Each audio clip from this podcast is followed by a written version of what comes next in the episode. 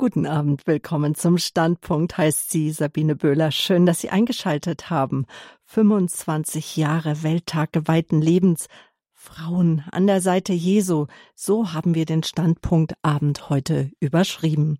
Mein Gast ist die Pastoraltheologin Dr. Regina M. Frey. Sie ist eine ehemalige Kollegin, erst als Praktikantin, dann war sie noch zwei Jahre hier bei Radio Horeb Jugendredakteurin, jetzt wissenschaftliche Mitarbeiterin am Lehrstuhl für Pastoraltheologie an der LMU München. Und eingeladen haben wir Regina, weil sie ihr Leben als Jungfrau ganz Gott geweiht hat. Regina, guten Abend. Schön, dass du da bist. Mir jetzt eine Ehre, dass du mir am Mikrofon gegenüber sitzt. Grüß dich, Sabine. Ja, ich, mich freut es auch sehr, heute Abend wieder hier sein zu dürfen. Vielen Dank für die Einladung. Gerne. Anlass war, 25 Jahre ist es schon wieder her, dass am 2. Februar 1997 der Welttag des geweihten Lebens von dem heiligen Papst Johannes Paul II. eingeführt wurde. Der Tag soll den Gläubigen helfen, das Zeugnis der Männer und Frauen, also Frauen wie du auch, die sich für ein Leben in der engeren Christus-Nachfolge entschieden haben, um das mehr zu schätzen und auch kennenzulernen. Und mein Gast heute Abend, liebe Zuhörer, Dr. Regina Frei, sie steht als geweihte Jungfrau in dieser Nachfolge, lebt nach den evangelischen Räten, das heißt, sie hat ein Gelübde abgelegt, ein Gelübde der Jungfräulichkeit, des zölibatären Lebens, Gelübde der Armut und des Gehorsams, auch das zu leben.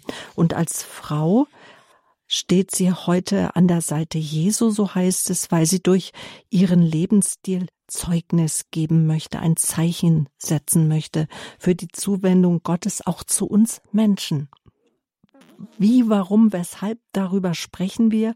Das Besondere ist, während Ordens- und Priesterberufungen zurückgehen, gibt es immer mehr Berufungen für ein Leben als geweihte Jungfrau in der Welt und das nicht nur hinter Klostermauer lebend.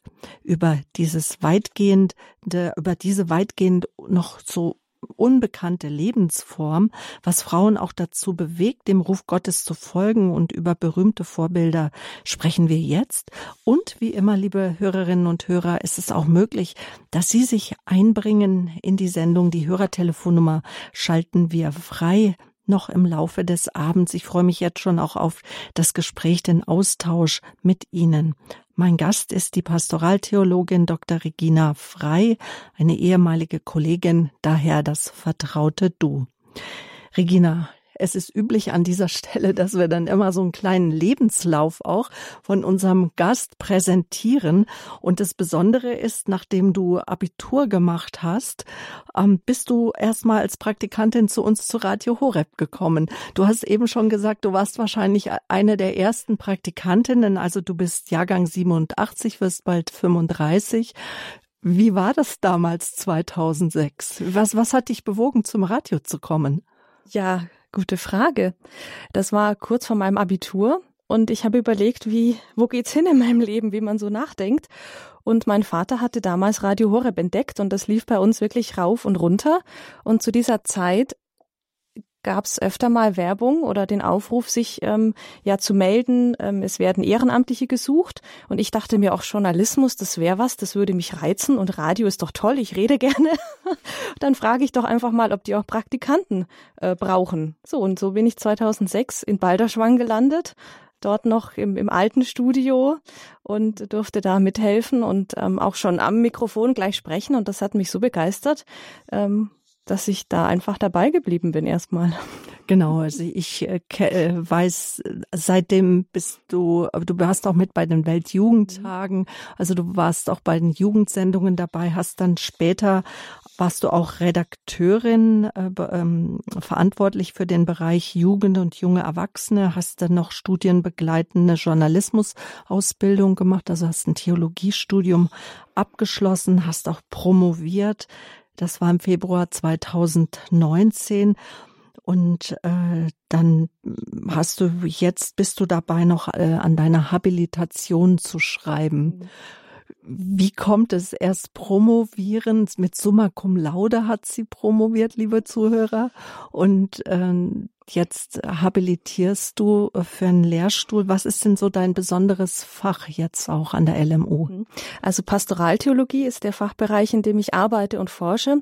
Das ist ähm, ja die Wissenschaft, die sich so mit dem mit der Verbindung zwischen Theorie und Praxis beschäftigt, also die ganzen Fragen von Seelsorge, ähm, wie, wie predige ich richtig, also ich gebe Predigkurse für Studierende, ähm, Einzelseelsorge, also wie begleite ich Menschen seelsorglich und das ist so die Verbindung zwischen wissen, wissenschaftlichen Theorien und auch immer der Frage, wie wende ich das konkret an. Ja. Und fragt man sich dann auch, das fragen wir uns ja auch beim Radio immer, wie erreiche ich Menschen, wie bringe ich die gute Botschaft hin zu den Menschen, dass sie jetzt nicht nur sehen, ah, das ist eine Uni, ah, das ist die Kirche, die will mir in Anführungsstrichen was aufdrücken. Es geht ja darum, dass wir den Menschen Jesus Christus näher bringen, den wir erfahren haben als etwas Elementares in unserem Leben, ohne dem wir nicht mehr leben möchten an unserer Seite. Mm, total. Also ich finde es immer ganz spannend, äh, mit Studierenden mir die, diese Frage zu stellen und auch immer wieder neu zu entdecken, weil ähm, man muss sich vorstellen, wenn man fünf Jahre Theologie studiert, da ist sehr, sehr viel theoretisches Wissen, das ist alles sehr, sehr interessant. Und dann ist natürlich die Frage so, und wie gehe ich jetzt zu den Menschen? Und ich glaube, dass es da ein ganz persönliches Lebenszeugnis braucht. Wir sind alle anders ähm, von Gott geschaffen. Wir haben alle andere Fähigkeiten, ganz besondere Fähigkeiten. Manche können wahnsinnig gut sprechen, andere sind wahnsinnig gute Zuhörer und das gemeinsam entdecken zu können, ja, was was ist so mein Charisma in der Kirche, wie ich wirken kann, das macht mir wahnsinnig Freude, das dann mit mit jungen Menschen einfach rauszufinden. Und jetzt interessiert mich natürlich, wie du rausgefunden hast, dass du dich weihen lassen möchtest. Nämlich, du hast äh, direkt nach der Doktorarbeit dann im selben Jahr noch am 21. September 2019 hier bei uns in München in der Bürgersaalkirche die Jungfrauenweihe abgelegt. Und ähm, wie ist denn dieser Entschluss in dir gereift? Also wie ist er überhaupt auf, aufgekommen? Schwierig, also jetzt an die Anfänge zurückzudenken. Ähm, wo ging das los? Ist eine gute Frage. Ich glaube, ich habe ja auch äh, als als junges Mädchen schon überlegt, wo kann es hingehen in meinem Leben? So was was möchte Gott mit mir machen? Und habe während des Studiums einiges an geistlichen Gemeinschaften kennengelernt, an Orden kennengelernt, ähm, habe auch beobachtet, wie andere ja Freundschaften schließen und heiraten und war immer so ein bisschen auf der Suche. Ähm, und irgendwann kam dieser Punkt, man nennt es in der Theologie Kairos, also wir würden sagen der ideale Moment, ja, wo der Geist Gottes wirkt und äh, wenn wir dann darauf reagieren und uns darauf einlassen, dann äh, kann Wunderbares entstehen. Ähm, und wenn der Moment vorbei ist, kann es vielleicht auch noch entstehen, aber es wird schwieriger. So. Und ich hatte den Eindruck, ähm, das war, glaube ich, 2016, das ist, jetzt ist es dran, so eine Entscheidung zu treffen. Und ich habe dann einen jungen Mann kennengelernt und dachte mir, auch das könnte ähm, zumindest die Überlegung sein, zu zweit wären wir für ein gemeinsames Leben geschaffen. Und habe aber relativ schnell gemerkt, nein. Also es war wirklich, das war schwierig, äh, die Zeit, weil ich mir dachte, ach, das ist doch jetzt also alles, was ich mir von dem Mann gewünscht habe. So, was, was ist jetzt los? Und dann plötzlich, und das war vorher nie auf meinem Schirm, habe ich gemerkt, ach, ich habe ja Frauen in meiner Umgebung, die leben das, äh, was ich mir vorstelle als geweihte Jungfrau. Also die sind in keinem Orden, die haben ihre ganz eigene Spiritualität, sind für sich selbst verantwortlich ähm, und eben als, als geweihte Jungfrau. Und dann dachte ich mir, okay, jetzt schaue ich mal, ob das auch für mich was sein könnte. Und dann, du hast es gerade schon angesprochen, kam der Weltjugendtag in Polen. Da war ich auch für Radio Horeb mit dabei. Und dann kam der Moment, wo ich gemerkt habe, dass ähm, werde ich jetzt aus, ausprobieren erstmal. Also wirklich schauen, ähm, kann ich mir diese Lebensform vorstellen. Mhm. Ich glaube, es war 2017, ich weiß nicht mehr genau. Kann sein, ja. Die in dem Dreh, aber es sind jetzt alle, die sich gut in Weltjugendtagen auskennen, gefragt. Ja, Regina Frei, Dr. Regina Frei ist heute mein Gast, heute Abend hier im Standpunkt. Anlass ist, dass es seit 25 Jahren den Welttag des geweihten Lebens gibt. Dr. Regina Frei, sie ist eine geweihte Jungfrau, sie ist Theologin. Ähm, du hast gerade angedeutet, in deinem Umfeld gab es Frauen, die diesen Weg gegangen sind. Waren das dann auch so Vorbilder für dich oder gab es dann noch andere Vorbilder? Vorbilder ist in unserem Stand so ein bisschen schwierig. Also wenn man das Wort Vorbild hört, dann denkt man, oder es ging mir auch so, oft an, an große Ordensgründer. Ja, also viele Franziskaner, die sagen, mich hat die Person des heiligen Franziskus fasziniert oder hier in München bei den armen Schulschwestern äh, Maria Theresia Gerhardinger. Das gibt's bei uns nicht. Also so alt ist der Stand jetzt noch nicht in der Kirche. Ähm, und ich habe relativ schnell gemerkt, äh, wir sind alle so verschieden, ja, dadurch, dass jede ganz unterschiedlich in der Welt lebt. Ich ähm, muss da meinen eigenen Weg finden. Aber klar, es gab schon oder gibt immer noch Freundinnen und jetzt auch Mitschwestern, die das auf eine Art und Weise gelebt haben, wo ich mir dachte, dass so kann ich mir das vorstellen, ja, und die mich heute auch noch im Gespräch immer wieder weiterbringen mit mit ähm, Überlegungen ähm, oder Ratschlägen, das schon. Ja, aber dieses eine große Vorbild gibt's tatsächlich nicht. Mhm. Jetzt haben wir ja gesagt, es ist der Welttag des geweihten Lebens. Aber das ist ja, es gibt ja noch andere Stände, wo das, wo Menschen, Männer und Frauen ihr Leben äh, Gott geweiht haben. Was sind das noch mhm. für Stände? Also ganz klassisch ist natürlich, was wir zuerst damit verbinden, die Berufung zum Priester. Ähm, ja, dann äh, gibt's noch die Berufung eben zum, zum Ordensleben. Ähm, es gibt dann im, ja, Kirch, in der, im kirchlichen Recht eine Unterscheidung zu sagen, wie sieht dieses Ordensleben aus. Also was relativ neu entstanden ist, sind Säkularinstitute und geistliche Gemeinschaften. Auch da gibt's ähm, Männer und Frauen, die sich in einer Lebensweihe wirklich Gott ganz weihen. Und dann gibt's eben ja den, den Stand der geweihten Jungfrauen. Mhm. Und Diakone? Die gibt's tatsächlich auch noch. Ich habe gerade gedacht, habe ich mhm. jemand vergessen? Ja, genau. Genau, Diakone. Mhm. Gut, das ist ja das Übliche, was wir kennen, auch äh, durch die Kleidung äh, oftmals gekennzeichnet, Ordensfrauen. Wie ist das bei euch? Weil du hast bis jetzt ganz normal gekleidet. Die anderen geweihten Jungfrauen, die ich kenne, tragen auch kein Gewand. Mhm, genau, also ähm, es gibt keine offizielle Kleidung, an der man uns erkennen könnte, weil es eben kein Leben in Gemeinschaft ist. Mhm. Ähm, das heißt, ich ähm, habe all die Dinge, die man sonst an einer Ordensfrau kennt, eigentlich nicht. Ich sage zwar manchmal, ich bin Klosterfrau nur ohne Kloster, mhm. ähm, aber eben solche Dinge wie Kleidung ähm, oder gemeinsame Gebetszeiten, das, das fällt bei uns weg. Mhm. Und da kann jeder wirklich ganz für sich entscheiden, wie möchte ich mich in der Welt kleiden oder zeigen.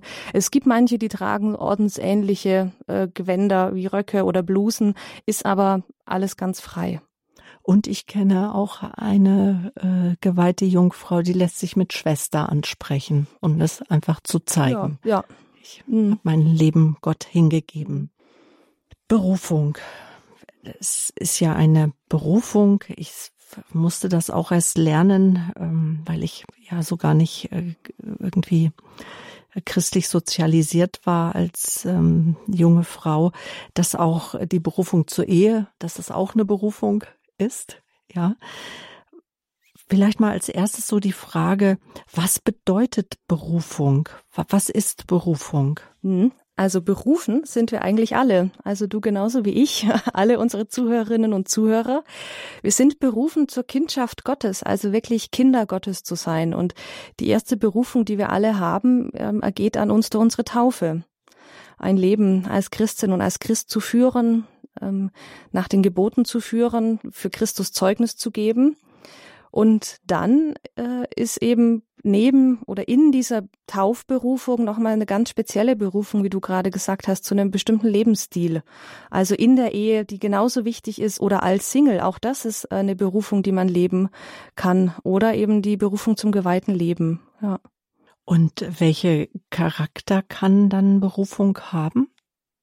Charakter, dass man ehelos lebt, mhm, ja, genau, Orden lebt. Ja, ja. Also wir kennen tatsächlich biblisch diese zwei Unterscheidungen, also das, das Leben in der Ehe und das zölibatäre Leben. Ja, ähm, es ist tatsächlich so ein bisschen die Frage, was ist mit den vielen heute, die die als Single leben, die sich oft die Frage stellen, was ist denn jetzt mit mir? Also falle ich jetzt aus beiden Kategorien raus und bin nichts. Aber ich denke, auch da gibt's ganz viele biblische Vorbilder von Männern und Frauen, die einfach alleine Gott bezeugen. Ja. Mhm. Und, und dann gibt es ja auch dennoch noch so bestimmte äh, Formen der Zugehörigkeit zu Jesus. Ja, also das ist äh, ganz spannend. Da finde ich ganz schön, ähm, so ein Bild äh, sich mal vorzustellen, wie Jesus zu Lebzeiten mit Menschen umgeben war. Und zwar kann man sich so ein Bild äh, machen, Jesus ist in der Mitte und wir haben Kreise um ihn herum und der engere oder der engste Kreis um ihn sind eigentlich seine Jünger, die er beruft und die dann wirklich ihm nachfolgen, also wirklich mit ihm gehen. Und der nächste Kreis sind dann immer noch die von Jesus Berufenen, die aber nicht ähm, mit ihm gehen, sondern in ihrem Leben bleiben. Also ganz klassisch sind zum Beispiel Martha und Maria.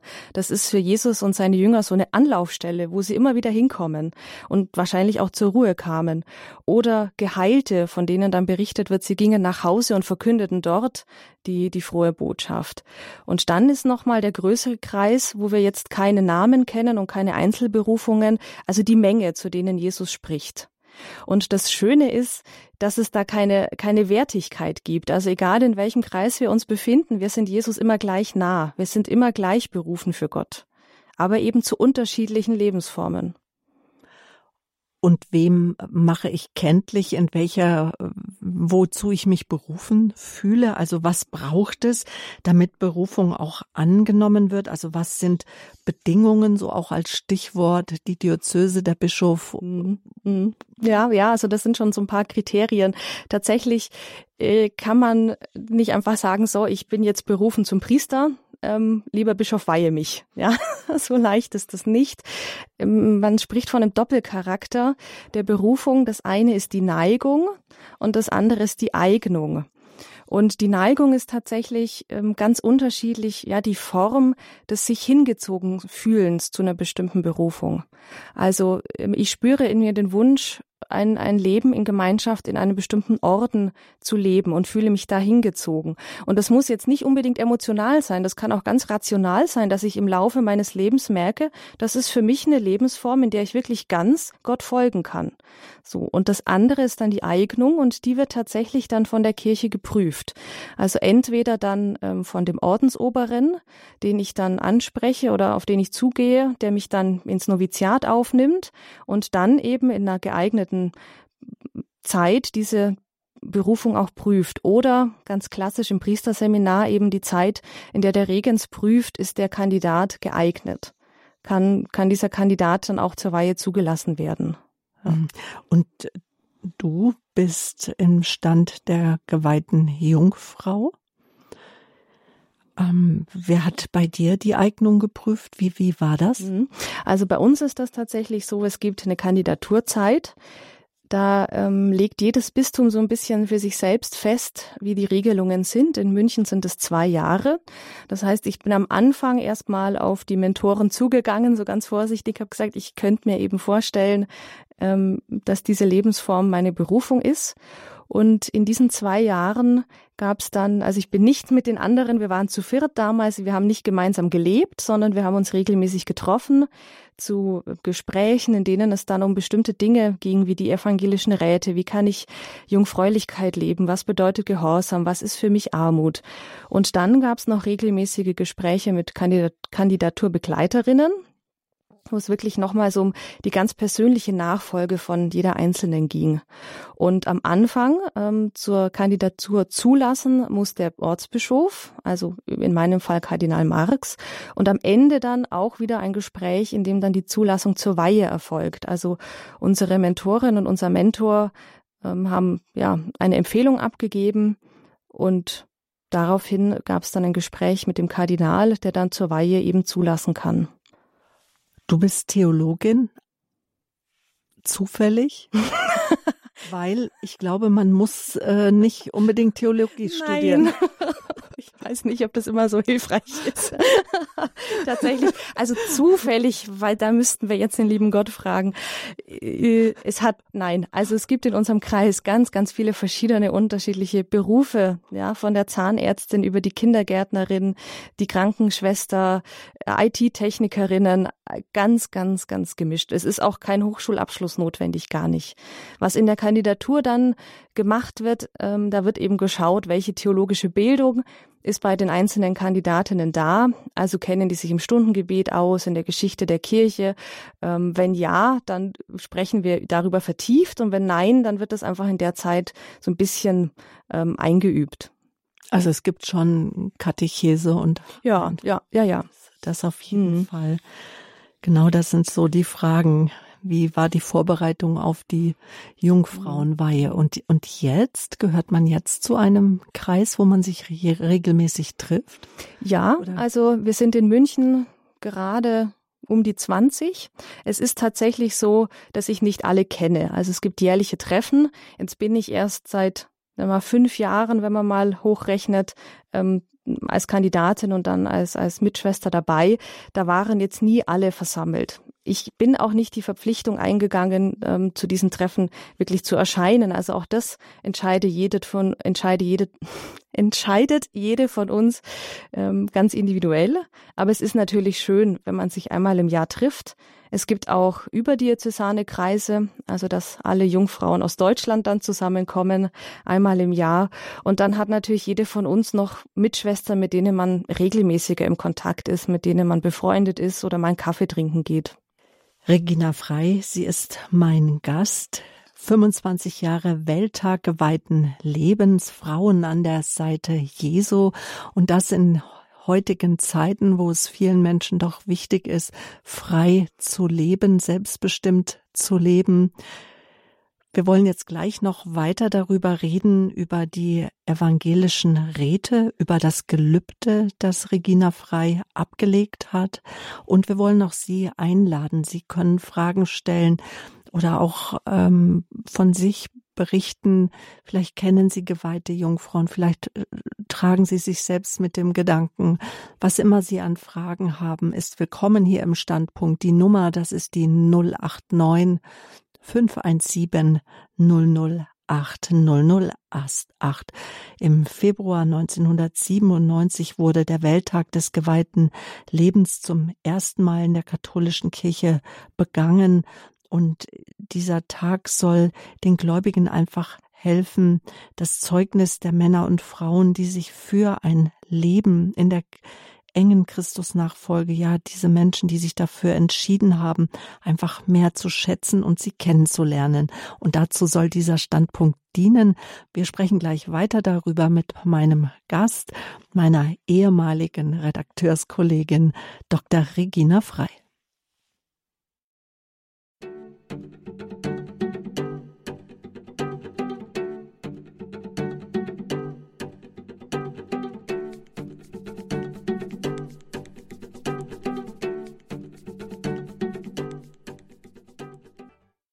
Es gibt sie noch in heutiger Zeit, Männer und Frauen, die in die Nachfolge Jesu treten. Heute zum 25-jährigen Jubiläum des, der Welt, des Welttages des geweihten Lebens, der jährlich am 2. Februar stattfindet, haben wir Dr. Regina Frei eingeladen. Sie ist Pastoraltheologin, war auch Mitarbeiterin hier bei Radio Horeb, hat zwei Jahre lang die Jugendschiene mitgearbeitet, das Programm für junge, für Teenager und junge Erwachsene. Und sie ist eine geweihte Jungfrau zwei, drei Jahre ist es jetzt her, dass du dich hast weih, dass du äh, dich hast weihen lassen, dass du geweiht wurdest. Menschen, die ihr Leben Gott geweiht haben, so wie du, stehen in der engeren Christusnachfolge. Dazu gehört auch die Übernahme der evangelischen Räte, also dass du ein Gelübde ablegst, nämlich das Gelübde der Jungfräulichkeit, der Armut und des Gehorsams. Bei Gehorsam bin ich aufgehorcht, weil da dachte ich mir, wem gegenüber hast du Gehorsam gelobt, mhm. Regina? Ja, also bei der Jungfrauenweihe ist es tatsächlich nochmal anders als ähm, bei einem Eintritt in den Orden, bei der ewigen Profess oder bei der Priesterweihe.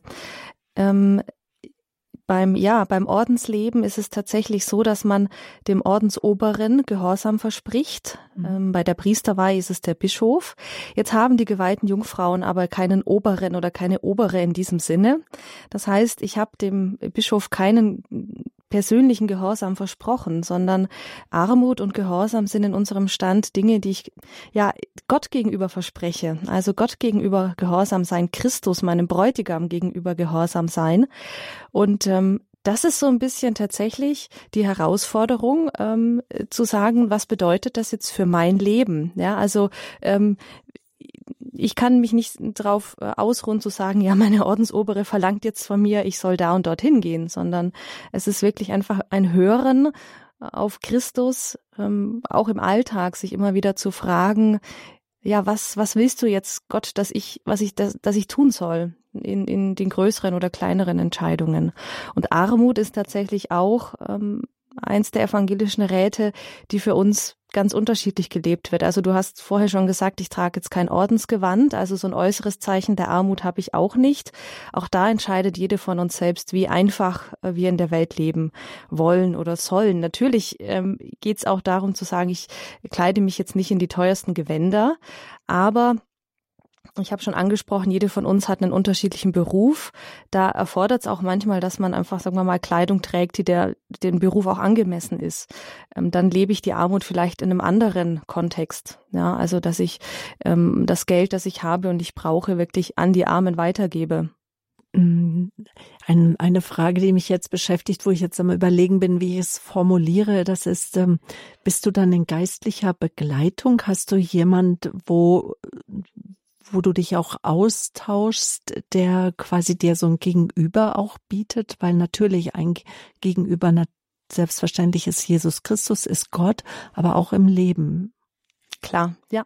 Also das ist ganz, ganz wichtig, dass, äh, dass man da nicht alleine unterwegs ist, dass man ähm, gerade geistliche Dinge auch mit einer geistlichen Begleitung sprechen kann und klären kann, ähm, weil da kommt natürlich was zum Tragen. Natürlich ist meine Lebensform ähm, erstmal eine im Alleinleben, aber Christ ist man ja nicht alleine.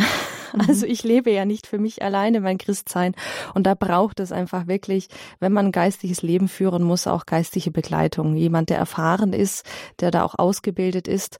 Und das haben nicht nur geweihte Jungfrauen, das haben auch ähm, viele Ordensmänner und Ordensfrauen und natürlich Priester, weil es immer wieder Probleme geben wird oder eben so Fragen wie, wo kann ich meinen Gehorsam leben, wo es gut ist, mal mit jemandem zu sprechen, der ein Gegenüber ist, wo ich sage, okay, vielleicht hat durch den jetzt doch auch Gott zu mir gesprochen, kann ja sein. Hm. Wir sprechen gleich noch weiter über die Herausforderungen in der heutigen Zeit. Doch jetzt möchte ich erstmal eine Hörerin begrüßen, die uns erreicht hat aus Mainz. Guten Abend. Guten Abend. Bin ich verbunden mit Ihnen? Ja, Sie sind live ja. auf Sendung. Äh, Guten ich Abend. möchte zum Thema Jungfrauenweihe Folgendes sagen. Die legt man ja nicht ab, sondern die wird gespendet von einem Bischof oder Weihbischof äh, im Auftrag des Diözesanbischofs. Und es gibt auch Insignien, das ist der Ring. Äh, ich habe die Sendung nicht ganz gehört. Ist das vielleicht gesagt worden und ich habe es überhört oder ist es noch nicht gesagt worden? Ich finde es wichtig. Ja, danke für diesen Hinweis. Genau so weit waren wir tatsächlich noch gar nicht, Sabine. ähm, ja, also wie Sie gerade sagen, ähm, äh, man wird geweiht das ist ein, ein Geschehen, das an einem geschieht, an der Kandidatin. Und es gibt eben die Insignien wie den Ring, also wirklich einen Ehering, den wir tragen. Dann wird in der Weihe das Stundenbuch übergeben, als Zeichen dafür, dass genau, die geweihte ja. Jungfrau ähm, auch für die Kirche, mit der Kirche betet, das Stundengebet. Und ähm, was auch noch dazu gehört, ist eben der Schleier, der ähm, dann einem ja aufs Haupt gelegt wird, den wir aber tatsächlich auch im Alltag nicht tragen. Ja, der wird nicht überall aufs Haupt gelegt. Ich glaube, in Bayern ist es teilweise üblich, mhm. Äh, wie Sie mit Recht sagen, der wird normalerweise nicht getragen. Aber äh, es hat mich ein bisschen gestört, als äh, da wurde auch die Frage gestellt, äh, Jungfrauenweihe abgelegt. Es gibt andere Weihen, die man ablegt, aber diese kann nur gespendet werden und ist ein Zulassungsverfahren. Genau, ja. Äh, und ähm, ich denke, was das ist wichtig. Genau, und was, was eben abgelegt wird in dem Sinne, sind, ist das Versprechen, das die Kandidatin ablegt und der Bischof spendet dann die Weihe. Ja, und das ist ja für immer, das ist äh, Ich meine, es gibt Ordensleute, die dann sagen, ja, das ist doch keine Profess, es kommt der aber gleich, mhm. ja, mhm. weil das äh, eben nicht äh, unverbindlich ist in einem äh, Sinne eines Propositums, mhm. sondern äh, verbindlich für das ganze Leben. Und das Weihegebet, was gesprochen wird vom Bischof, äh, äh, das ist ja auch vom ganzen Text her äh, auf lebenslang und nicht nur vorübergehend. Also das finde ich schon wichtig, dass das klargestellt wird. Ja. Vielleicht wollten Sie es auch noch sagen, das weiß ich ja nicht. Ich, äh, wohl sagen Sie uns doch, wir sind und äh, da wusste ich ja nicht, ob das zur Sprache gekommen ist. Ne. Woher kennen Sie sich so gut aus damit? Ich kenne mich halt gut aus, ja. Ja, danke für den Hinweis. Wir waren tatsächlich, Sabine, noch gar nicht so weit. Genau, wir haben das Weihe. Eingestiegen. Dankeschön. Bitte sehr. Nach Mainz. Genau, wir hatten uns schon vorgenommen, weil es einfach eine gewisse Tiefe auch hat, dass wir das Weihegebet in Auszügen tatsächlich den Hörern vorstellen, damit wir, wenn wir jetzt erstmal über die evangelischen Räte sprechen, dass wir so hineingenommen werden in die Tiefe eigentlich dieser Weihe. Ähm, ich durfte bei einer Weihe dabei sein. Ich, äh, das war sehr, sehr berührend.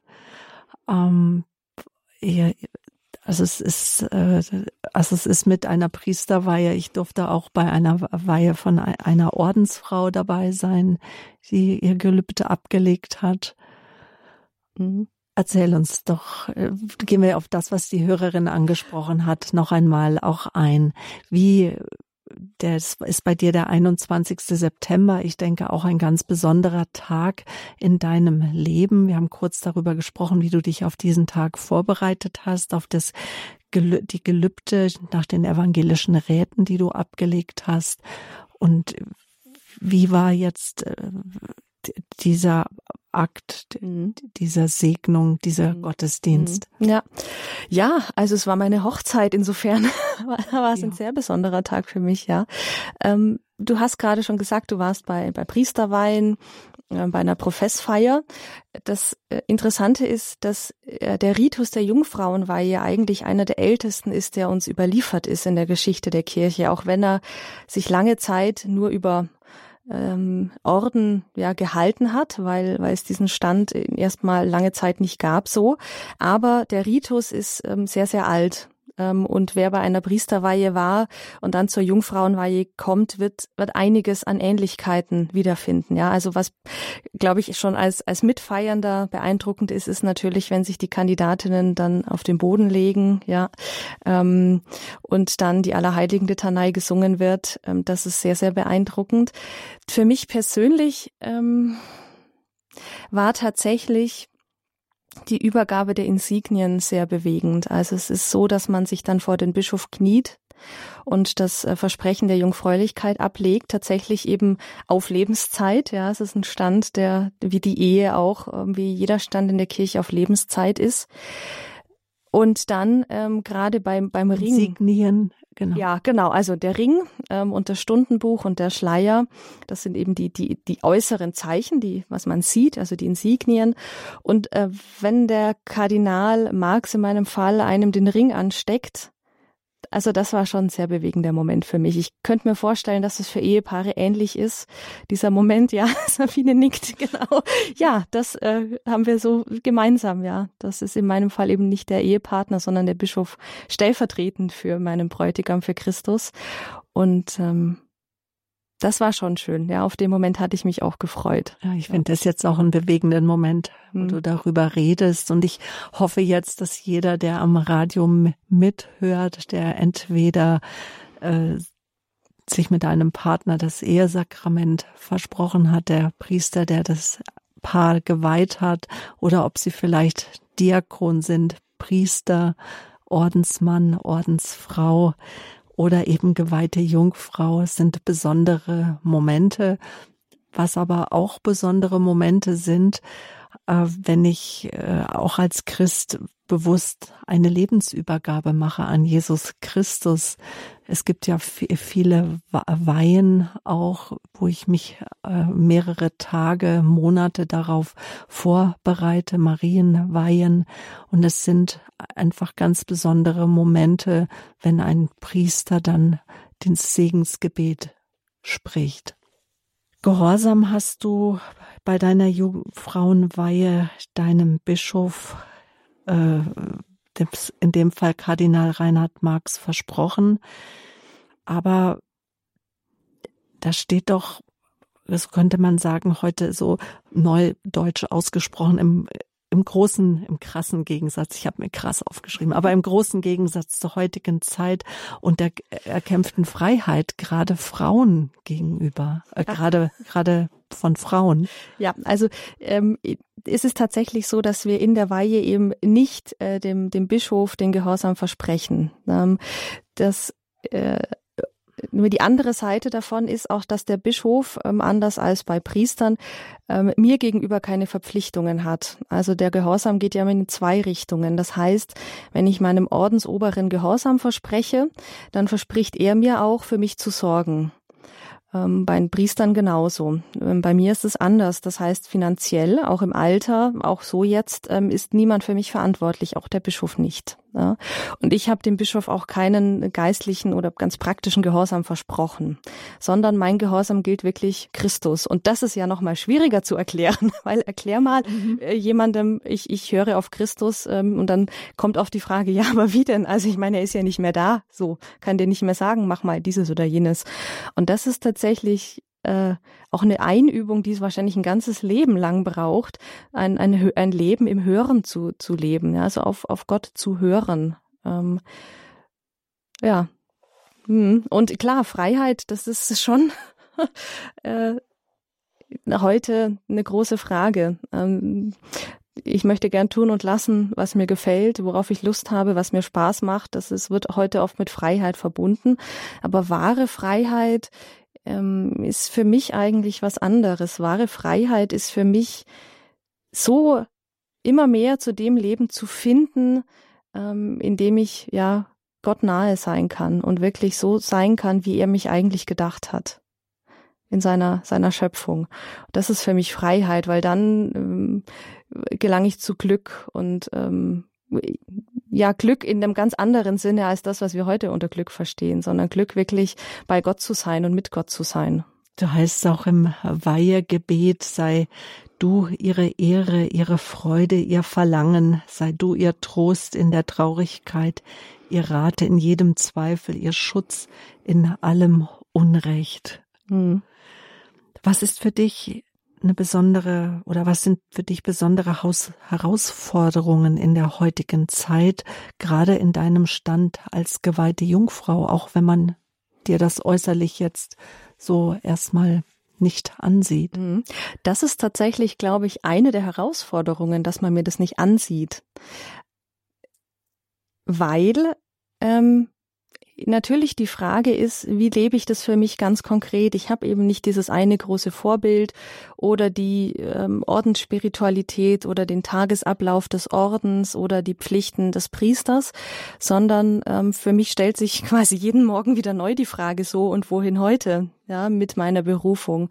Ähm, wie, wie, wie kann ich die heute leben? Das ist äh, tatsächlich eine, eine Herausforderung, die, die auch schön sein kann, äh, weil man von vielen Dingen dann überrascht wird und beschenkt wird. Ansonsten ist es überraschend, ähm, es ist ja eine Berufung, die keinen bestimmten Zweck hat, also keinen Zweck im, im weltlichen Sinne, ja. Also was bringt dir das, sind ja oft zu fragen. Oder äh, was darfst du jetzt mehr als vorher? Und das sind zwei Fragen, wo ich am Anfang gedacht habe, hä, was wollen denn die Leute von mir? Also es, es bringt ich, was, was bringe ich der Kirche oder der Gesellschaft mit meinem Stand? Erstmal nicht mehr Geld oder mehr Ansehen, ja. Ähm, und was darf ich jetzt mehr? Eigentlich nichts. Ja, ich bin einfach jemand. Und ähm, das zu erklären, das war wahrscheinlich nie einfach, ähm, aber es ist tatsächlich auch eine Herausforderung. Und jetzt nicht nur gegenüber Menschen, die mit der Kirche gar nichts anfangen können, sondern auch mit, mit Christinnen und Christen, die es einfach noch nie gehört haben. Und trotzdem nimmt, nehmen die Berufungen zu. Mhm. Ja. Wie ist denn das zu erklären? Ich, ja, nee, also, auch da würde ich sagen, müssten wir jemand anderen fragen. Aber ähm, es ist ja in unserer Gesellschaft kein Problem mehr, als Frau alleine zu leben. Also wir müssen mal überlegen, es ist noch nicht so lange her, dass alleinstehende Frauen war fast nicht möglich, alleinstehend irgendwo zu leben. Ähm, bis ans Lebensende, ja, ähm, ohne die Perspektive zu heiraten oder bei den Eltern zu bleiben oder in den Orden einzutreten. Und heute ist es einfach eine Lebensform, die uns ähm, sehr entgegenkommt so dass viele Frauen da für sich entdecken, das ist ein, ein, ja eine Form, da kann ich ähm, ganz individuell meine meine Berufung leben. Gehen wir vielleicht in der Geschichte doch noch mal zurück. Äh, eine geweihte Jungfrau ist in der katholischen Kirche eine Frau, äh, die in die Hände des Diözesanbischofs, bei dir war es Kardinal Marx, äh, öffentlich und für immer ein Leben im Stand der Jungfräulichkeit gelobt. Und das eben dem und der Bischof spendet dann die Jungfrauenweihe, wie auch die Hörerin das eben auch zu Recht angemerkt hat wer, was, wer waren denn die ersten Frauen? Wo kommen denn, wo kommt denn diese Berufung überhaupt her? Mhm. Also diese Lebensform ist sehr, sehr alt. Ähm, eigentlich in der, in der frühen Kirche. Also schon unter den ersten Christinnen gab es diese Frauen. Am bekanntesten sind da die heilige Agnes und die heilige Cecilia. Und du hast mich vorher nach Vorbildern gefragt. Ich glaube, wenn ich eins hätte, dann müsste ich tatsächlich auf die zurückgreifen. Ja, also erzähl uns was von diesen Frauen. Ja, also ähm, es sind immer ähnliche Geschichten, wo wir natürlich ähm, bei heiligen Legenden ähm, nicht mehr genau nachprüfen können, was ist tatsächlich äh, mit dieser einzelnen Person so geschehen oder nicht. Aber es fasst so ähm, die Erfahrung dieser jungen Frauen sehr gut zusammen. Also die heilige Cecilia, äh, die zur Ehe gezwungen wird und die es tatsächlich schafft, ihren Mann und auch ihren äh, Schwager für das Christentum zu bekehren und die dann eine Josefsehe nennt man das eingehen, das heißt eine enthaltsame Ehe führen und äh, die dann ja ähm, als Christin, als Märtyrerin ähm, hingerichtet wird. Wer in Rom schon mal in ihrer Kirche war, in Santa Cecilia in Trastevere, der kennt dieses Marmorbildnis der, der, des jungen Mädchens, ähm, die liegt und man sieht wirklich am Kopf noch ähm, ja die Wunde. Ähm, und die heilige Agnes, ähm, die heiraten sollte und aber schon Christus ähm, als ihren Bräutigam für sich ja ähm, erkannt hat und sich dann weigert zu heiraten. Das sind äh, diese Geschichten und die dann ähm, ja dafür ähm, das Martyrium erleidet.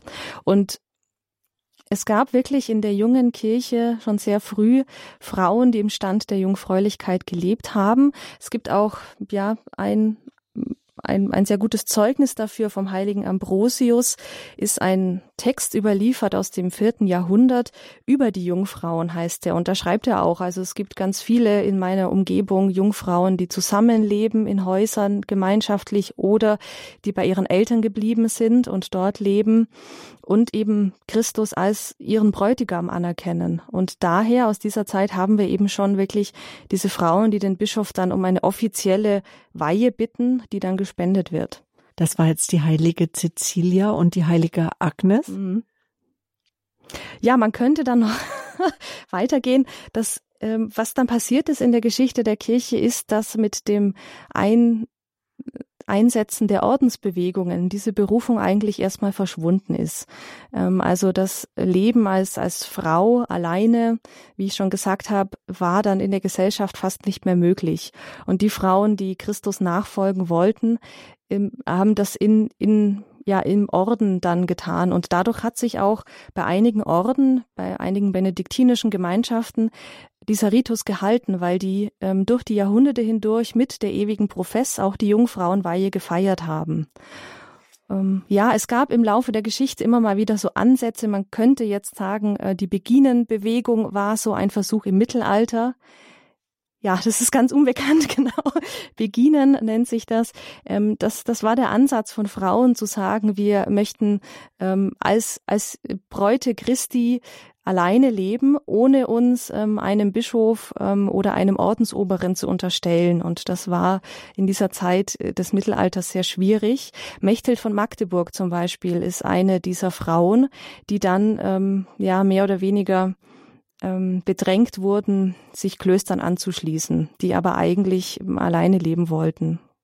Und ähm, im Laufe der Geschichte dauert es tatsächlich bis zum Beginn des 19., 20. Jahrhunderts, bis diese ähm, Berufung als eigenständige Berufung in der Welt wieder entdeckt wird. So das Leben als, als Virgo consecrata heißt es auf Lateinisch als geweihte Jungfrau. Und erst nach dem Zweiten Vatikanischen Konzil wird der Ritus dann wieder als eigenständiger Ritus ähm, ja eingeführt. Also seitdem gibt's offiziell wieder die Jungfrauenweihe. Es gab natürlich schon vorher Frauen, die Privatgelübde abgelegt haben, also vor einem Priester in, in der Eucharistiefeier zum Beispiel. Auch das ist lebensbindend, aber es hat nicht diesen Öffentlichkeitscharakter, den die Jungfrauenweihe hat.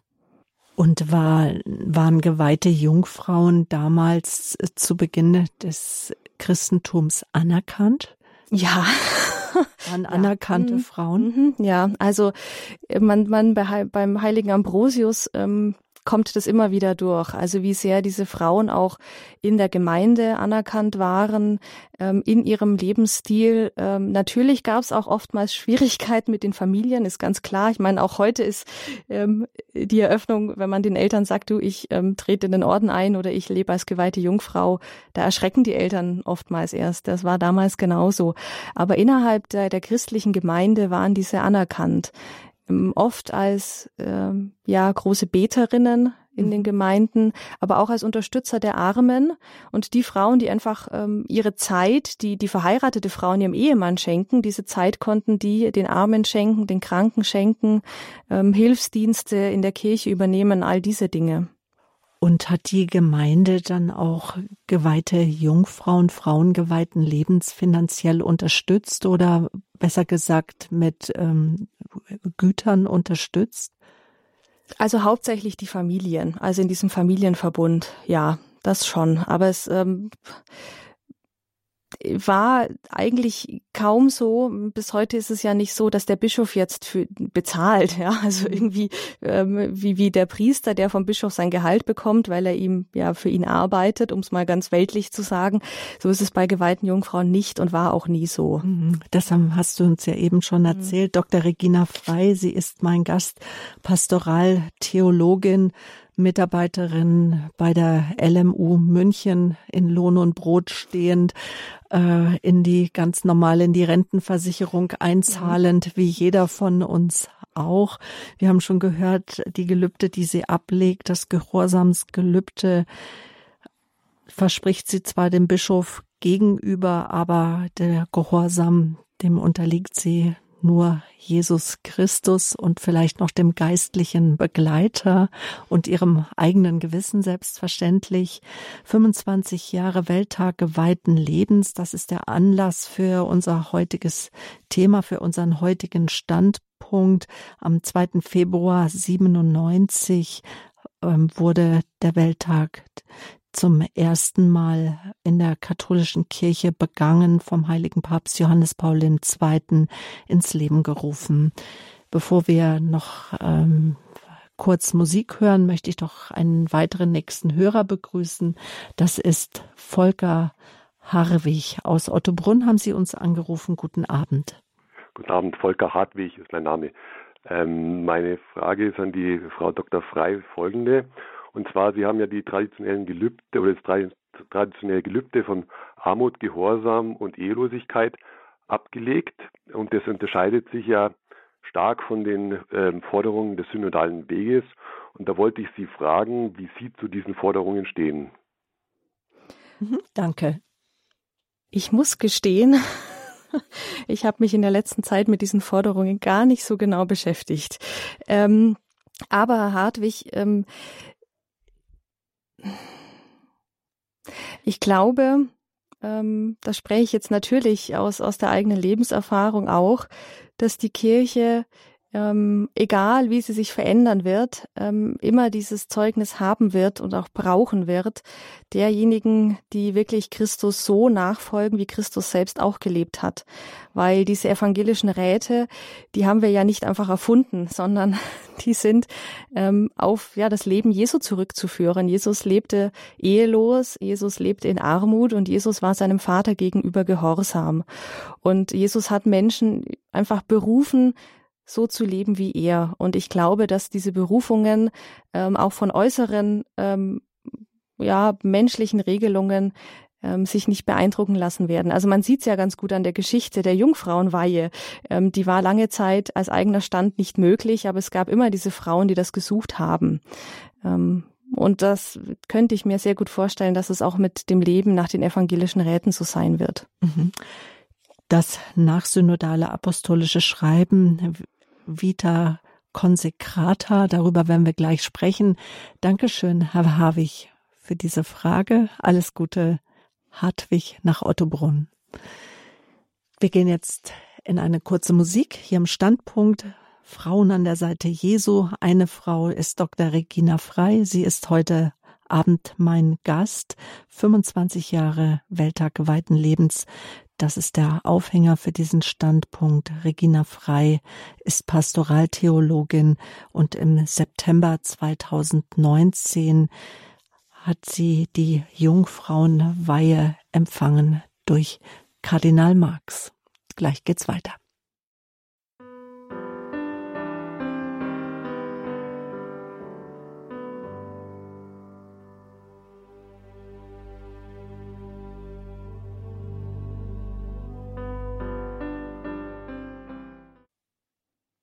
Schön, dass Sie eingeschaltet haben hier zum Standpunkt bei Radio Horeb. Schön, dass Sie auch unserer Einladung nachkommen, anzurufen, Fragen zu stellen, Erfahrungen zu teilen. Frau Hoffmann, Sie haben uns angerufen, die 089 517 008 008.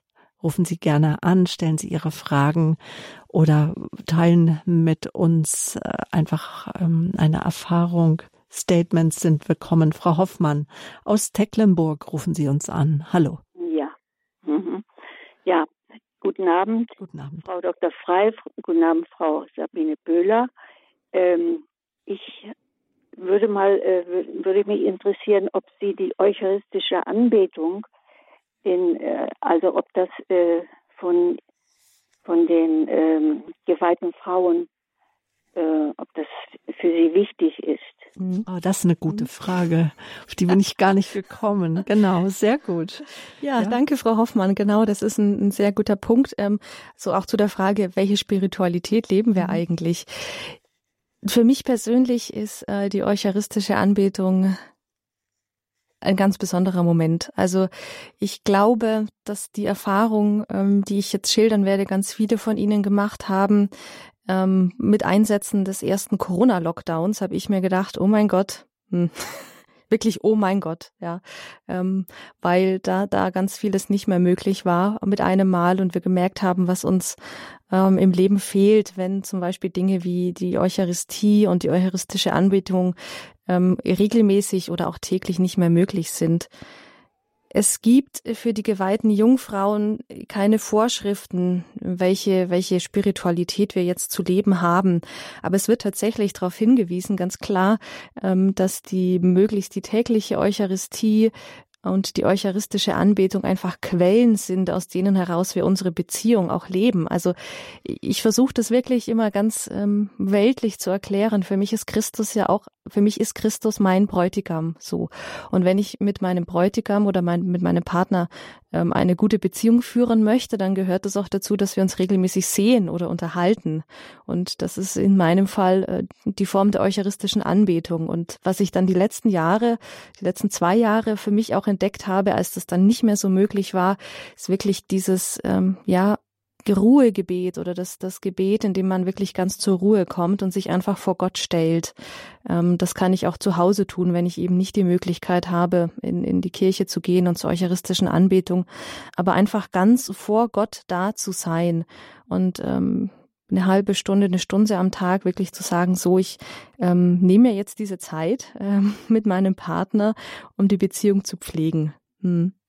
Ist das dann eigentlich eine Möglichkeit, wenn ich als geweihte Jungfrau dann zu meinem Priester, meinem Ortspriester gehe und äh, hast du einen Ausweis, dass du eine geweihte Jungfrau bist oder so, dass du äh, fragen kannst, ob dir der Zugang eigentlich zu einem geöffneten Tabernakel möglich ist? Wäre so etwas möglich? Ja, die Idee mit dem Ausweis gefällt mir.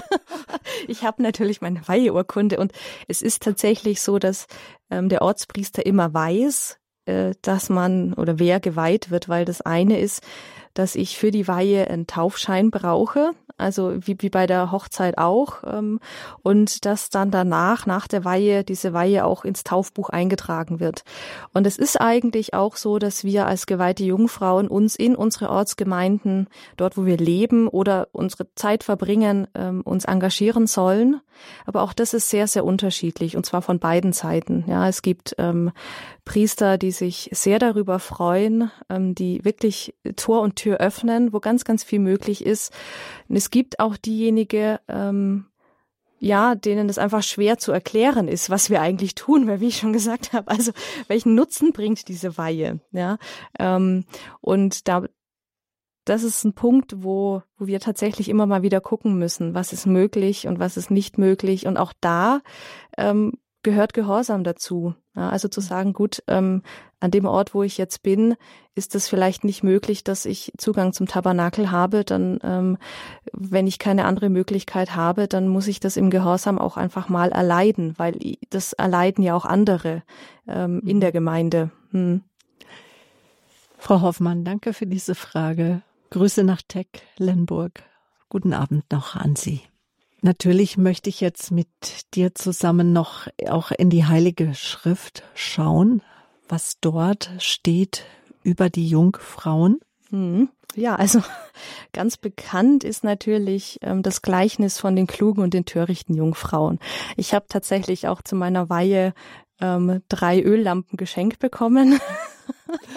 also immer während der Ermahnung hat mich sehr gefreut. Ja, auch eine von meiner Gemeinde, die ich tatsächlich zum Gebet auch entzünde, wo mir dann wirklich klar wurde, dass es rein praktisch gar nicht möglich ist, wenn ich Öl in diese Lampe gefüllt habe, kriege ich das Öl auch nicht mehr in eine andere Lampe. Das geht nicht. Ja, also ähm, das ist, äh, glaube ich, so dass das Gleichnis, das dass man sofort damit verbindet. Also die Frauen, die auf den Bräutigam warten, und die klugen Jungfrauen, die Öl noch mitnehmen für ihre Lampen und die törichten Jungfrauen, die eben keines mehr haben. Und auch da die Frage, was ist jetzt, ähm, also was bedeutet das ja, ähm, für mich, also wie lebe ich? Ähm, ja, das sind so die einen. Man könnte jetzt auch noch weiter zurückgehen ähm, in die Psalmen, ins Alte Testament. Ähm, da gibt es den Psalm oh, ich glaube 45, ähm, höre Königstochter, verlass dein Volk und dein Vaterhaus, denn der König sehnt sich nach deiner Schönheit. Das war tatsächlich auch in meiner Berufungsgeschichte so ein Psalm, der mich einfach angesprochen hat. Also Gott spricht ja, wenn er beruft, zu jedem anders. Das ist ja das Tolle. Ähm, für manche ist es durch die Heilige Schrift, für andere ist es durch Gespräche mit anderen Menschen oder in der Natur, in der Lektüre von, von anderen Schriften. Und bei mir war das so ein Moment, ähm, diesen Psalm zu lesen und festzustellen, oh, der König verlangt nach meiner Schönheit. Also gigantisch, ja, mhm. das ist dieser Satz. Oder ist auch eine besondere Berufung Christi, die Lebensformen der Jungfräulichkeit um des Himmelreiches willen, ja. wie es heißt, und im Dienst Gottes und den Menschen mhm. stehen. So hat es ähm, der heilige Papst Johannes Paul II. verfasst, äh, beschrieben in dem Schreiben Vita Consecrata. Das äh, Schreiben ist äh, im März 96 veröffentlicht worden. Was sagen denn die Päpste oder was sagt da Johannes Paul II. auch in diesem Schreiben, in diesem doch sehr umfangreichen Schreiben? Mhm. Also es geht natürlich ähm, um ganz viele biblische Bezüge in diesem Schreiben. Das ist klassisch, dass das, äh, wie wir das gerade getan haben, äh, man schaut, ja, die Tradition der Kirche ähm, und die Heilige Schrift, ähm, auf die sich diese Lebensform bezieht. Und dann sind aber sehr ähm, aktuelle, also immer noch aktuelle Bezüge in diesem Schreiben. Also was sind so die Aufgaben ähm, der Menschen des geweihten Lebens, also der Ordensmänner, der Ordensfrauen, der Priester. Ähm, und da finde ich eigentlich eine, einen Abschnitt ganz schön. Da geht es ähm, um die Neuevangelisierung, ein Begriff, wo man meinen könnte, den haben wir jetzt die letzten zehn Jahre entdeckt. Der ist aber schon ähm, viel, viel älter, ähm, weil Johannes Paul II. sagt, gerade die Menschen des geweihten Lebens sollen ganz aufmerksam verfolgen, was sich in der Kirche tut, was sich in der Gesellschaft tut und auf die Zeichen der Zeit in Bezug auf das Zweite Vatikanische Konzil, ähm, also diese Zeichen der Zeit lesen, äh, schreibt er, und dann eben äh, wenn diese Zeichen der Zeit ähm, gelesen wurden, darauf zu reagieren, ähm, im Sinne der Evangelisierung und der Neuevangelisierung. Also wirklich zu schauen, was braucht unsere Zeit heute geistlich gesehen und wie können wir darauf reagieren. Und da hat natürlich jeder Orden sein eigenes Charisma. Also Bildung oder Arbeit äh, mit Armen ähm, oder tatsächlich die, die, ähm, das Glaubenswissen wieder neu ähm, ja, in die Welt zu tragen. Und da schließen wir jetzt dann doch mal auch wieder den Kreis ganz zu dir äh, ganz persönlich, nämlich äh, die Zeichen der Zeit lesen. Du bist äh, ähm, Fakultätsfrauenbeauftragte auch und du bist äh, auch äh, Leiterin des Pastoralseminars in Münster. Du biete, bildest also Theologen mit aus, Menschen, die in Zukunft mitwirken, beruflich im Reich Gottes. Aber ich denke, auch im Laufe deiner Tätigkeit wirst du sicherlich auch Glaubenskurse mitgeben und auch Laien mit ausbilden. Was liest du in der heutigen Zeit? Ja, also ich bin nicht mehr Frauenbeauftragte, Gott sei Dank. Stimmt, hier steht ja. bis 2021. Genau. Du warst. Schon ein Jahr weiter. Drei Jahre. Äh, mhm. Ja, was lese ich? Also es ist, es macht wahnsinnig viel Freude, äh, junge Menschen äh, ja auszubilden und zu begleiten, ähm, für ihren Glauben Zeugnis zu geben. Ähm, ich habe manchmal den Eindruck, ähm, dass es dafür ganz, ganz viel Mut erfordert. Ähm, vielleicht mehr als noch vor vor zehn oder 15 Jahren, als ich angefangen habe zu studieren, so ein bisschen naiv. Ähm, jetzt sind wir an dem Punkt angelangt, wo ich mich nicht mehr nur dafür rechtfertige, warum ich ähm, katholischer Theologe bin oder in, in, als Pastoralreferentin arbeite, sondern wirklich angegriffen werde ähm, von Freunden auch, äh, auch von der Familie. Also wie kannst du als Frau, das höre ich ganz oft, in, in dieser Kirche arbeiten und tun, was die alte Männer sagen. So und ähm, angesichts. Wie kannst du das tun? Ja. ähm, also ja, ähm, und angesichts dieser Frage ist es dann spannend zu überlegen, ähm, wie, wie kann ich meinen Glauben leben, auch wenn Anfragen von außen da sind, ähm, an die Kirche, die ich, oder auch Anfragen, die ich an die Kirche habe. Ähm, wie trennst du das für dich? Also ich bin Gott sei Dank in der glücklichen Situation, dass die, dass die Pastoraltheologie ähm, auf die Praxis der Kirche schaut. Also ich kann sagen, ähm, was sind die Herausforderungen von ähm, Priestern in unserer Gesellschaft. Aber ich habe von meinem Fach her nicht die Aufgabe zu sagen, ich muss jetzt neue Ideen der Berufung entwickeln. Ja, ähm, sondern wirklich, ich schaue erstmal, was, was ist da so. Ähm, trennen kann man das eigentlich nicht, weil ich bin ja, also ich bin, bin Christin und ich sage auch den Studenten immer, wichtig ist, ähm, sich damit auseinanderzusetzen. Also wirklich zu wissen, ähm, was sind die Argumente, auch bei den heißen Eisen, die wir jetzt gerade haben, die Argumente dafür und dagegen, die auch zu kennen und sich dann zu fragen, ähm, wie verhalte ich mich ja in, in Momenten, der, wo ich angefragt werde oder wo auch Anfechtungen da sind. Ähm, ich bin Teil der Kirche ähm, und ich bin als Theologin auch auch Teil der ja des ja der Kirche. Ähm, ich finde es wichtig, da auch sagen zu können, so habe ich es auch gelernt. Da und da sind Punkte, da ist es gut, wenn die Kirche weiterdenkt. Die Kirche hat immer weitergedacht, ja. Also wir haben uns immer weiterentwickelt. Ähm, aber aus, also man nennt es sentire cum ecclesiam, also mit der Kirche denken und für die Kirche denken. Wie wir das ja auch für unsere Familien tun. Also wenn wir liebevoll sagen, du, vielleicht jetzt heute äh, kein Glas Wein mehr, jetzt war schon genug, ja, oder fahr doch nicht mehr Auto. So auch da ähm, zu sagen, aus einer Liebe zur Kirche heraus, ähm, was bringt uns vorwärts, ähm, was bringt uns wirklich näher ähm, zu dieser Gemeinschaft mit Christus. Und immer da, wo ich den Eindruck habe, genau das Gegenteil passiert. Ähm, also es entstehen Spaltungen oder Zerwürfnisse auch zwischen Menschen, ist es vielleicht an der Zeit, ähm, die eigene Meinung auch mal zurückzunehmen, zu sagen, gut, ich äh, komme jetzt damit nicht klar. das ist schwierig, ähm, aber ich werde jetzt nicht dafür öffentlich ähm, Wort ergreifen. Sagt Dr. Regina Frei, mein Gast heute Abend hier im Standpunkt, Pastoraltheologin hier an der LMU in München, geweihte Jungfrau. Das ist der Anlass, warum wir Sie eingeladen haben, nämlich seit 25 Jahren gibt es den Welttag geweihten Lebens, eingeführt von Papst Johannes Paul II.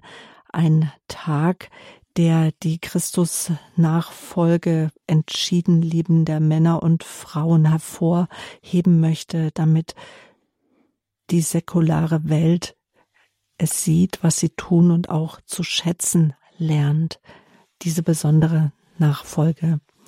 Frau Katrin Biele, Frau Katrin, Sie haben uns angerufen aus Bielefeld. Guten Abend. Ja, schönen guten Abend.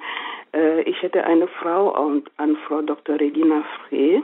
Mhm. Es gibt Frauen, die gerne äh, die Jungfrauweihe empfangen hätten, die aber das nicht können, weil sie zum Beispiel verheiratet waren oder Kinder haben. Und diese Frauen zum Beispiel entscheiden sich auch für eine Privatgelübde. Die. Frage ist jetzt, muss eine Privatgelübde zeitlich begrenzt sein oder kann man auch so eine Gelübden äh, für, für immer, sagen wir mal so wie die, ähm, wie die Weihe mhm. der Jungfrauen auch mhm. feiern? Ja. Oder, ja. Ja, danke für die Frage. Tatsächlich ist das ein Aspekt, auf den wir noch gar nicht eingegangen sind. Es gibt Frauen, die gerne ähm, diese Lebensform leben möchten, aber es einfach nicht möglich ist. Es gibt in der Kirche neben der Jungfrauenweihe, das noch kurz dazwischen geschoben, auch die Witwenweihe. Die ist bei uns ähm, noch relativ unbekannt. Das ist tatsächlich eine Lebensform für verwitwete Frauen, die äh, nach ihrem äh, verstorbenen Partner dann auch nicht wieder eine neue Bindung eingegangen sind. Das ist aber in vielen, auch deutschen Bistümern noch eher unbekannt. Deswegen, was äh, die Hörerin jetzt auch gesagt hat, ähm, wählen dann viele die Lebens- oder die, die Möglichkeit des Privatgelübdes. Das heißt, ähm, ich lege dieses Privatgelübde vor einem Priester ab in der Eucharistiefeier oder ähm, in der Beichte. Das sind so die Möglichkeiten. Ähm, man kann das natürlich auch auf Lebenszeit ablegen. Also ich wüsste jetzt nicht, ähm, ich bin keine Kirchenrechtlerin, aber ich wüsste nicht, ähm, dass es da Gründe gibt, die dagegen sprechen.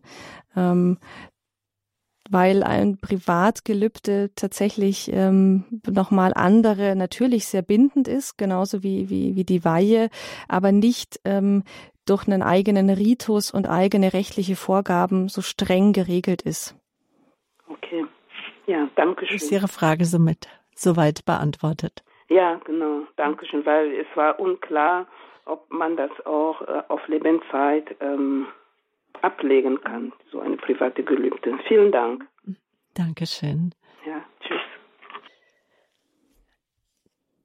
Es gibt auch einige Heilige, also auch Frauen, die, nachdem die Männer verstorben waren oder die sich einfach mit ihren Männern arrangiert haben und auch Ordensgründerinnen, die, wo dann auch noch Großes hervorgegangen sind. Mhm.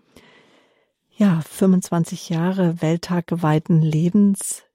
Der Aufhänger dafür ist auch ge gewesen oder ist das Schreiben von dem heiligen Papst Johannes Paul II.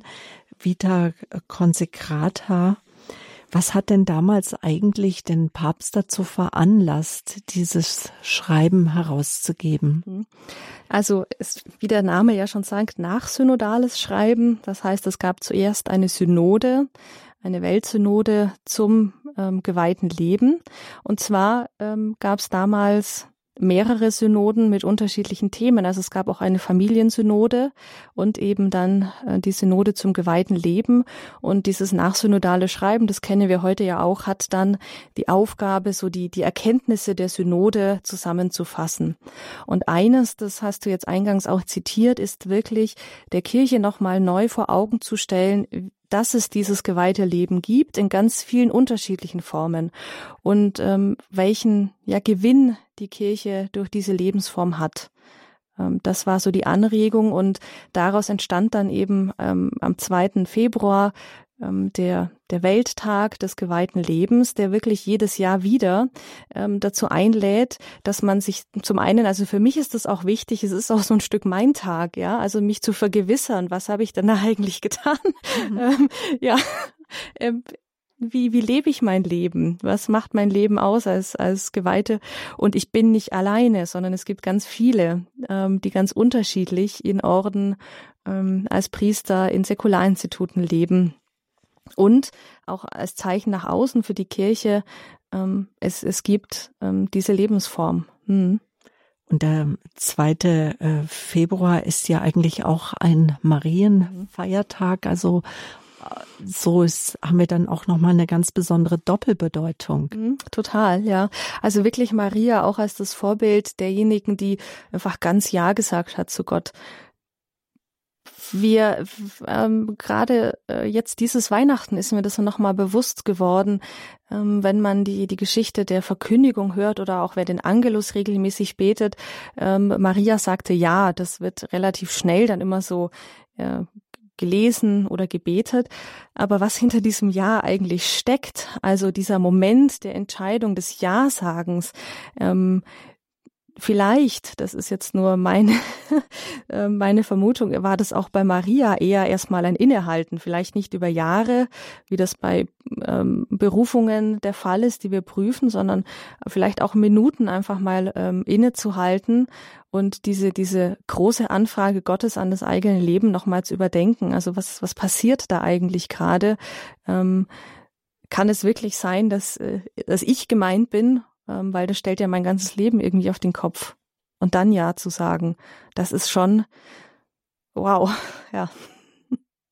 Maria Lichtmess oder auch Darstellung des Herrn, aber gleichzeitig auch an dem Tag eben der Welttag des geweihten Lebens.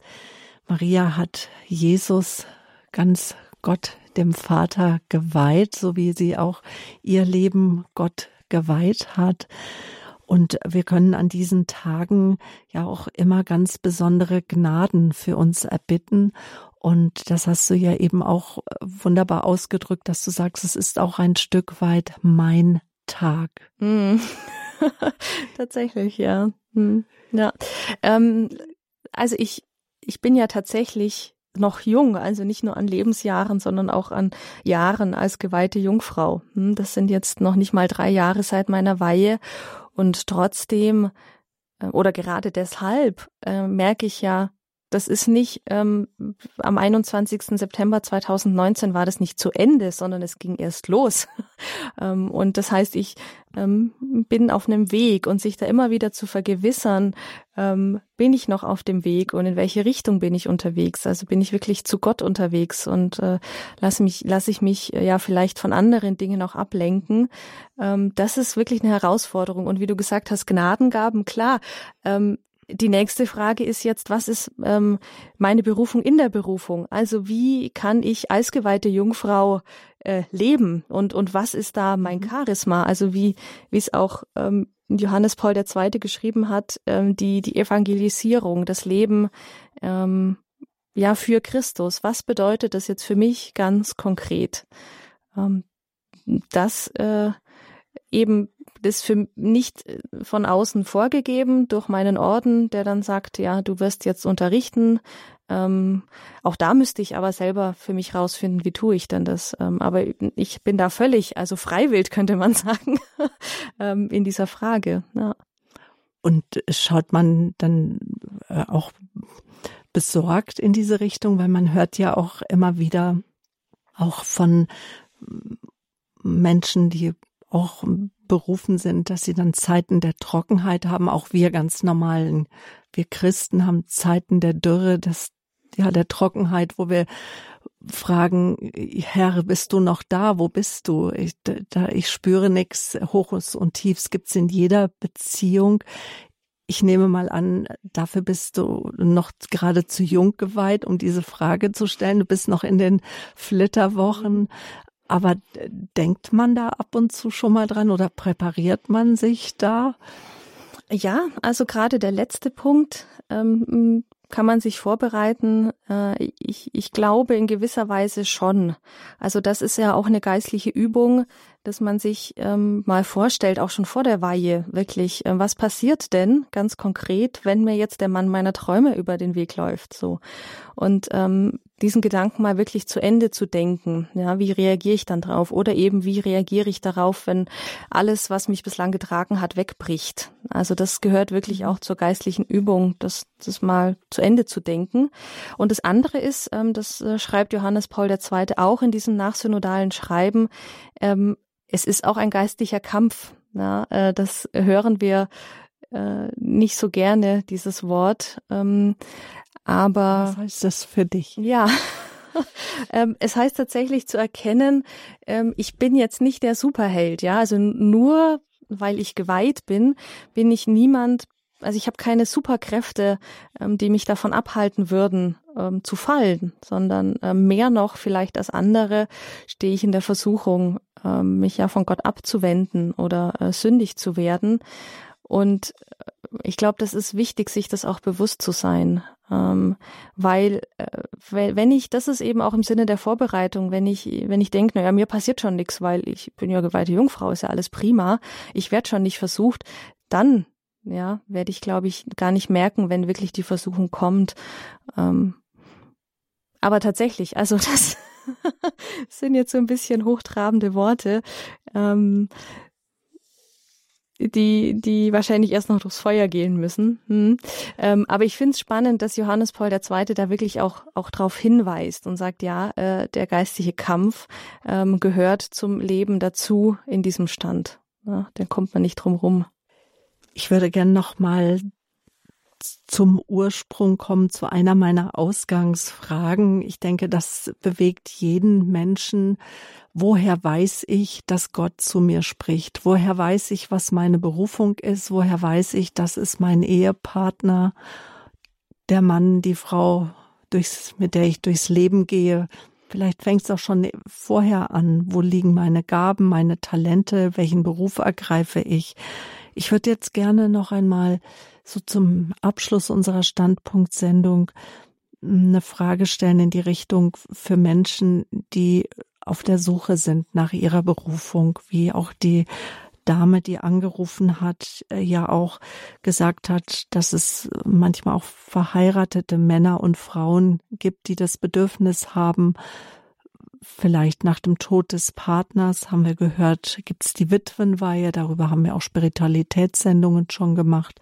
Aber es gibt auch vielleicht Menschen, die getrennt sind, getrennt leben, geschieden sind, vielleicht auch. Wir sind das ein Leben lang an unseren Partner gebunden durch das Ehesakrament, aber dennoch ein Privatgelübde ja ablegen können vor einem Priester in der Eucharistie oder in der äh, heiligen Beichte, hast du eben gesagt. Aber die Berufung, wie prüfe ich, wozu ich gerufen bin? Wie, wie schleife ich meine oder wie äh, lege ich meine Ohren, meine Herzensohren frei, um den Ruf Gottes zu hören? Mhm. Also tatsächlich ähm, erstmal das Hören, ähm, also äh, ein geistiges Leben einzuüben. Also das muss jetzt erstmal gar nicht großartig sein, sondern wenn ich anfange, so ging es bei mir los, ich habe plötzlich für mich das Stundengebet entdeckt, ja, und habe das regelmäßig gebetet. Und ähm, andere Möglichkeit ist zu sagen, ich lese jeden Tag das Tagesevangelium und meditiere das ähm, und gehe in die Stille. Oder ich finde einmal in der Woche, das war für mich auch noch so ein Punkt, Freitagabend gehe ich in die Abendmesse oder regelmäßig in die Anbetung. Also erstmal ähm, wirklich Momente des Hörens auch zu schaffen und dann auch wirklich zu hören. Also ich, ich mir geht es genauso. Ich rede immer sehr gerne äh, und erzähle Jesus, wie es mir so geht. Und dann kommt irgendwann der Moment, wo ich merke, okay, jetzt muss ich wirklich mal hören. Also versuchen innerlich ruhig zu werden. Und dann mh, mm, kann es ein gutes Anzeichen sein, wenn dieser Gedanke immer wieder kommt. Ja, also wenn es nicht nur einmal ist und dann vergesse ich es wieder, so schön der eine Moment vielleicht war, sondern ähm, das taucht immer wieder auf. Ja, ähm, der Gedanke daran, ähm, an diesen Orden oder an diese Lebensform äh, oder an, an dieses Privatgelübde, ähm, kommt immer wieder auch im Gebet und auch im Alltag. Und zwar so, dass es mich gar nicht verunsichert, sondern dass es mich äh, ja positiv unruhig macht. Ne? Ähm, das kann auch ein gutes Anzeichen sein. Und ich finde, dann ist tatsächlich der Punkt, wo man ähm, mit jemandem darüber sprechen sollte. Also wo es dann hoffentlich entweder schon einen geistlichen Begleiter gibt oder in Klöstern ähm, einen Bruder oder eine Schwester, die in der Ausbildung tätig sind, ähm, oder ein Priester oder eine gute Freundin, ein guter Freund, die schon geistlich leben, ähm, mit denen man einfach mal drüber sprechen kann. Ja. Und dann einfach mal zu hören, was sagt denn der andere dazu? Ja, wie reagiert er drauf? Ähm, sagt er, auch das äh, habe ich mir schon lange gedacht, ja, dass das kommt, so dieser Moment. Ähm, oder sagt er, du prüf das doch nochmal. Ja, weil eben wir leben unser Christsein nicht für uns alleine, sondern wir brauchen uns gegenseitig. Und dann, ähm, es kann, es kann eben sein, zu jedem von uns spricht Gott anders, ja. Also, dass wir ganz nüchtern sind und ähm, feststellen, ja, mein Beruf, mein Studium hat mich eigentlich alles konsequent darauf hingeführt. Das stellt man dann plötzlich fest, ja, das ist, da, da, da breche ich nicht in Tränen aus, aber ich merke in so einem Moment der Klarheit, das ist es. Und für andere ist dieser Moment aber tatsächlich ja sehr emotional, wo sie merken, ja, Gott spricht jetzt gerade zu mir, wie, wie auch immer. Das ist wirklich sehr, sehr individuell. Und dieser Moment, ähm, glaube ich, ähm, wenn der tatsächlich, also wenn wirklich Gott spricht, dann wird der sehr lange tragen. Ja, also dann werde ich immer wieder zu diesem Moment kommen und mich dem auch nicht entziehen können. Ähm, und dann merken, ich äh, muss jetzt darauf reagieren. Also da entsteht dann so ein innerer äh, Zug, auch wieder positiv. Ja, also es ist äh, nicht nicht der Zwang, der Negative, der mir Angst macht, sondern wirklich, ich fühle mich ja also wirklich verliebt. Ich bin hingezogen dazu. Hm. Ja. Hm. Und gehe dann den Weg. Ich habe eine junge Frau kennengelernt, die dann eine Eheannulation äh, lag auf ihrem Weg und ist dann Ordensfrau geworden, eine Benediktinerin oder oder bei dir habe ich es auch ja ein Stück weit mitbekommen oder bei anderen Frauen, wo der Moment gereift ist. Natürlich kennt man Männer und Frauen, die durch Verlobungszeit gegangen sind, geprüft haben, ist das der Partner fürs Leben? Können die Höhen und Tiefen durchlebt werden? Ist es eine Laune der Natur, was mich da an Gefühlen überkommt? Oder sind, ist es tragend, wie du gesagt hast? Ist es ein Ruf Gottes? Ich denke, das kann erspürt werden, wo der Ruf hinführt. Danke, dass du uns mitgenommen hast, ein Stück weit auf deinem Lebensweg. Gott hat dich berufen. Wenn wir über äh, das geweihte Leben sprechen, geht es natürlich das, was wir vordergründig am meisten bekannt ist, natürlich die Priesterweihe, männergeweihten Lebens Diakone, entweder verheiratet oder wenn sie ledig waren, werden sie ein Leben lang auch ehelos leben. Das geloben sie auch. Und dann eben Ordensleute und dann gibt's noch die verschiedenen Stände von äh, Gemeinschaften, wo ich auch in die Gemeinschaft hinein ein Gelübde ablegen kann vor dem Bischof, die Weihe empfange. Dankeschön, diese Menschen mehr zu achten, wahrzunehmen, auch ihren Wert in der Kirche, ihren Weg der äh, Christus-Nachfolge, wie sie so an der Seite Jesu stehen und ja, Zeichen geben in der Welt von heute. Das wollten wir beleuchten ein Stück weit hier im Standpunkt. Danke, Regina, dass du da warst.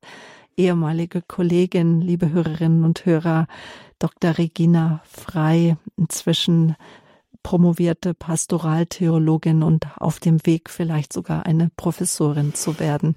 Gibt es denn schon eine, nein, das frage ich nicht. Ich wollte Sie jetzt fragen, ob sie schon eine Wunschfakultät hat, wo sie gerne hin möchte. Aber das frage ich nicht. Das wird Gott ihr zeigen. Das hätte ich jetzt auch gesagt. Da, wo ich, da, wo ich hingehöre, da werde ich dann landen. Das war jetzt immer so. Genau, aber man hat, äh, aber man hat ja bestimmte Fächer, wo man sagt, das mhm. würde mich interessieren. Mhm. Auf jeden Fall alles Gute für deinen Lebensweg. Danke, dass du mein Gast warst hier am Standpunkt, der natürlich wie immer nachgehört werden kann. Ich bedanke mich auch bei Ihnen, liebe Hörerinnen und Hörer, für Ihre Aufmerksamkeit. Zur besten Sendezeit in ARD und ZDF haben Sie eingeschaltet bei Radio Horeb. Sehr schön hier im Standpunkt. Auch nächsten Sonntag erwartet sie einen Standpunkt zum Welttag des sozialen Lebens, sondern sie hatten alles gemeinsam. Zu Gast wird Professor Dr. Markus Vogt vom Lehrstuhl christlicher Soziale Ethik hier von der LMU München sein, von derselben Uni, von ja. der Regina auch kommt. Ja, damit verabschiede ich mich von Ihnen. Wenn Sie Fragen haben zu Radio Horeb, wenden Sie sich gerne an den Hörerservice oder gehen auf unsere Homepage www.horeb.org. Vielleicht folgen Sie uns ja auch schon auf Facebook, sind dann auch auf Instagram, sind dann bestens auch informiert.